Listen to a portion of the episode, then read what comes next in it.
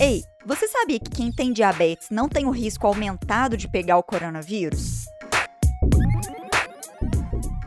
Pois é, eu sou Fernanda Castro, médica endocrinologista, e hoje eu tô aqui para falar para vocês por que o diabetes coloca a pessoa no grupo de risco.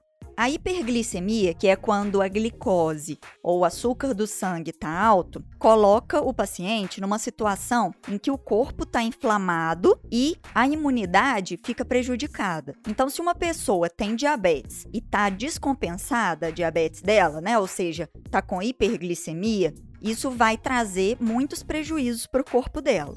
Agora, se a pessoa tem diabetes, mas está bem controlada, e isso quer dizer que ela não tem tantos picos de glicose maiores que 180, nem tantas hipoglicemias, e a hemoglobina glicada dela, que é aquele exame que a gente faz a cada três meses, que reflete a média das glicemias, quando a hemoglobina glicada dela está abaixo de 7,5, a gente pode considerar que, para a maioria das idades, a pessoa está com diabetes bem controlado. Então, esse prejuízo que o diabetes poderia causar para o corpo dela não vai estar tá acontecendo. E isso só vai acontecer se por acaso ela pegar alguma doença, como por exemplo o coronavírus. Então, todas as infecções, como por exemplo as infecções virais, podem gerar um aumento de produção de glicose no corpo. Isso de qualquer pessoa. Só que quando a pessoa tem diabetes, ela tem uma dificuldade de regular essa glicose. Então, isso vai depender do medicamento que ela usa, do tipo de diabetes, para poder conseguir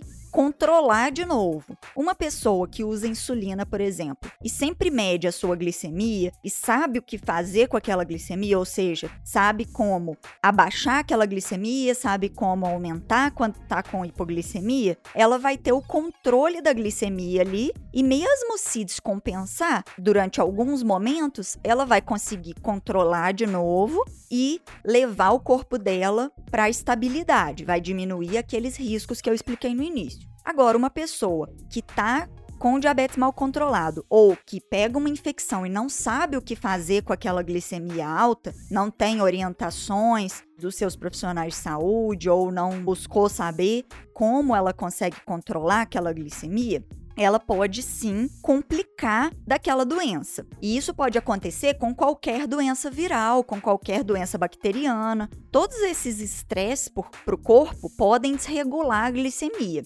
E a pessoa tem que saber como voltar ao controle. Quando a pessoa não sabe como voltar ao controle, ou é uma doença tão grave ou tão rápida como a Covid-19 tem sido, as complicações podem ocorrer com um risco maior. Então, se você tem diabetes e está bem controlado, tenta evitar pegar essa infecção agora. Vamos esperar os cientistas terem descoberto mais medicamentos, terem comprovado os medicamentos para o tratamento e vamos esperar o sistema de saúde estar tá mais equipado para poder agir mais rápido se tiver uma complicação. E se você está com diabetes mal controlado, além de evitar pegar agora, ou seja, de ficar em casa mesmo e de orientar a família também a se cuidar, o ideal é que você procure ajuda para poder ter um melhor controle da glicemia, para quando vir a ter contato com esse vírus, não ter uma complicação e não correr risco de vida.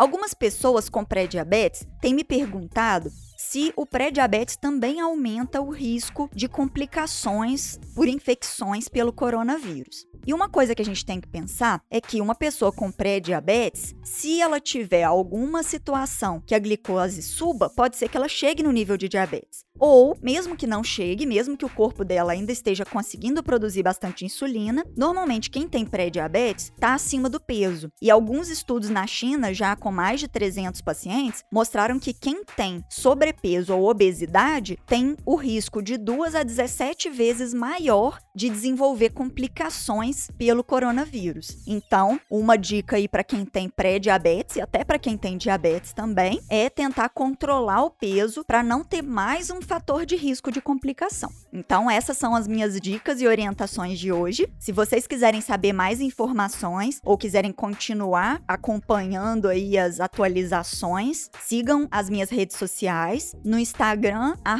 dra.fernanda.castro e no Facebook é só digitar doutora Fernanda Castro. E temos também o nosso podcast, Pode Ser Saudável, que tem como assistir pelo YouTube ou pelas plataformas de podcast.